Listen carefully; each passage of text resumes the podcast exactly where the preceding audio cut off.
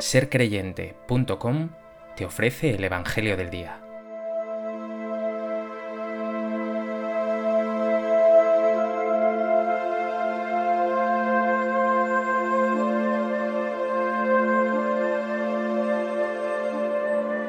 Del Evangelio de Marcos. En aquel tiempo Jesús y sus discípulos se marcharon de la montaña y atravesaron Galilea. No quería que nadie se enterase porque iba instruyendo a sus discípulos. Les decía, el Hijo del Hombre va a ser entregado en manos de los hombres, y lo matarán, y después de muerto, a los tres días resucitará. Pero no entendían lo que decía, y les daba miedo preguntarle. Llegaron a Cafarnaún, y una vez en casa les preguntó, ¿de qué discutíais por el camino?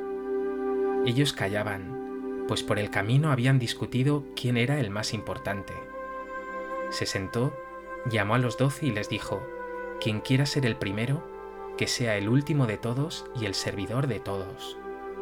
Y tomando un niño, lo puso en medio de ellos, lo abrazó y les dijo, El que acoge a un niño como este en mi nombre, me acoge a mí, y el que me acoge a mí, no me acoge a mí, sino al que me ha enviado.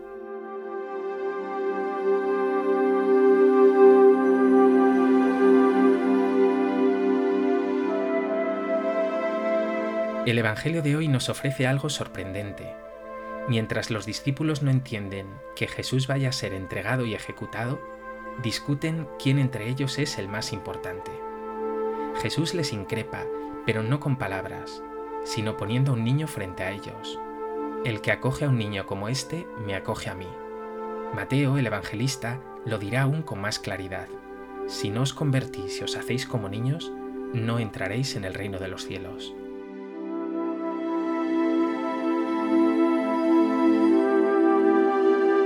A propósito de este texto del Evangelio de Marcos, me gustaría compartir contigo tres reflexiones.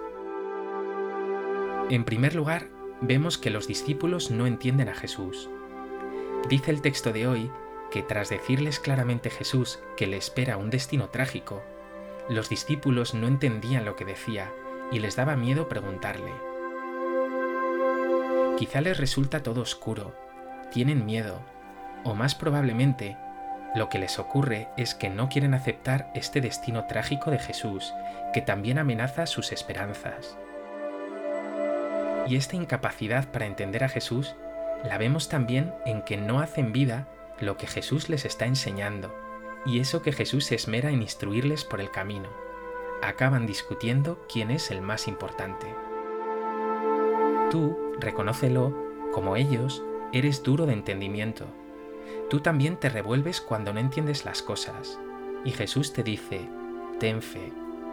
Tú también te revuelves contra las dificultades del camino, y Jesús te dice, si quieres seguirme, carga con tu cruz. Tú también buscas más el éxito y lo fácil que el camino tortuoso de la autenticidad, y Jesús te dice, el discípulo no es más que el maestro, y yo voy a ser entregado en manos de los hombres. ¿Estás dispuesto a aceptar lo que Jesús quiere enseñarte o prefieres hacer un evangelio a tu medida?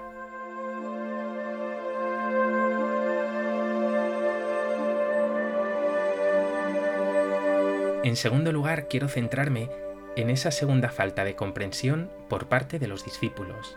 Aparecen discutiendo quién de ellos es el más importante. Es algo completamente opuesto a lo que el Señor les ha intentado transmitir en mil ocasiones y de mil modos.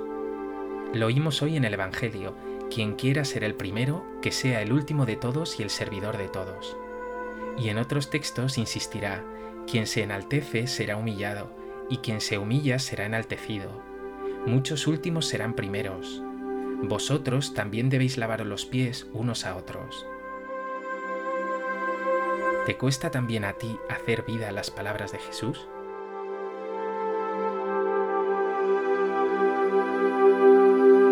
¿Se te cuela muchas veces el afán de ser importante, ese creerte mejor que los demás? ¿O haces un verdadero esfuerzo por servir a fondo perdido, incluso por pasar desapercibido?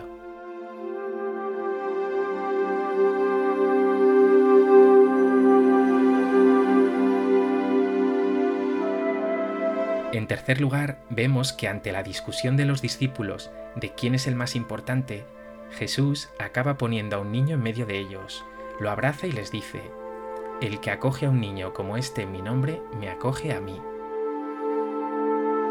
A menudo se insiste en que Jesús toma a un niño como símbolo de la inocencia o de la candidez que ha de tener todo seguidor suyo. Otros aluden a la sencillez de los niños o a su capacidad de asombro, pero la realidad, al menos la más trascendente, se refiere a otra cuestión. Jesús pone ante ellos a un niño como símbolo de insignificancia. En ese pasaje de la multiplicación de los panes, el texto dice, comieron unos cinco mil hombres, sin contar mujeres y niños. En otro pasaje vemos a los discípulos de Jesús impidiendo que los niños se acerquen a Él, y Jesús les responderá, dejad que los niños se acerquen a mí es decir, que los niños no contaban, eran lo más pequeño y vulnerable.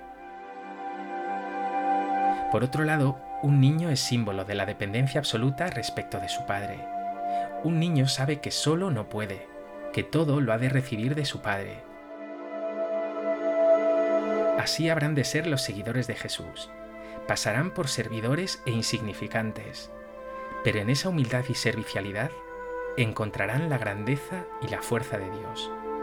Y sabrán además que lo primero no son sus cualidades, ni sus méritos ni su fuerza, sino todo aquello que reciben de manos del buen Padre Dios. ¿Te consideras débil y pequeño o tienes un ego importante?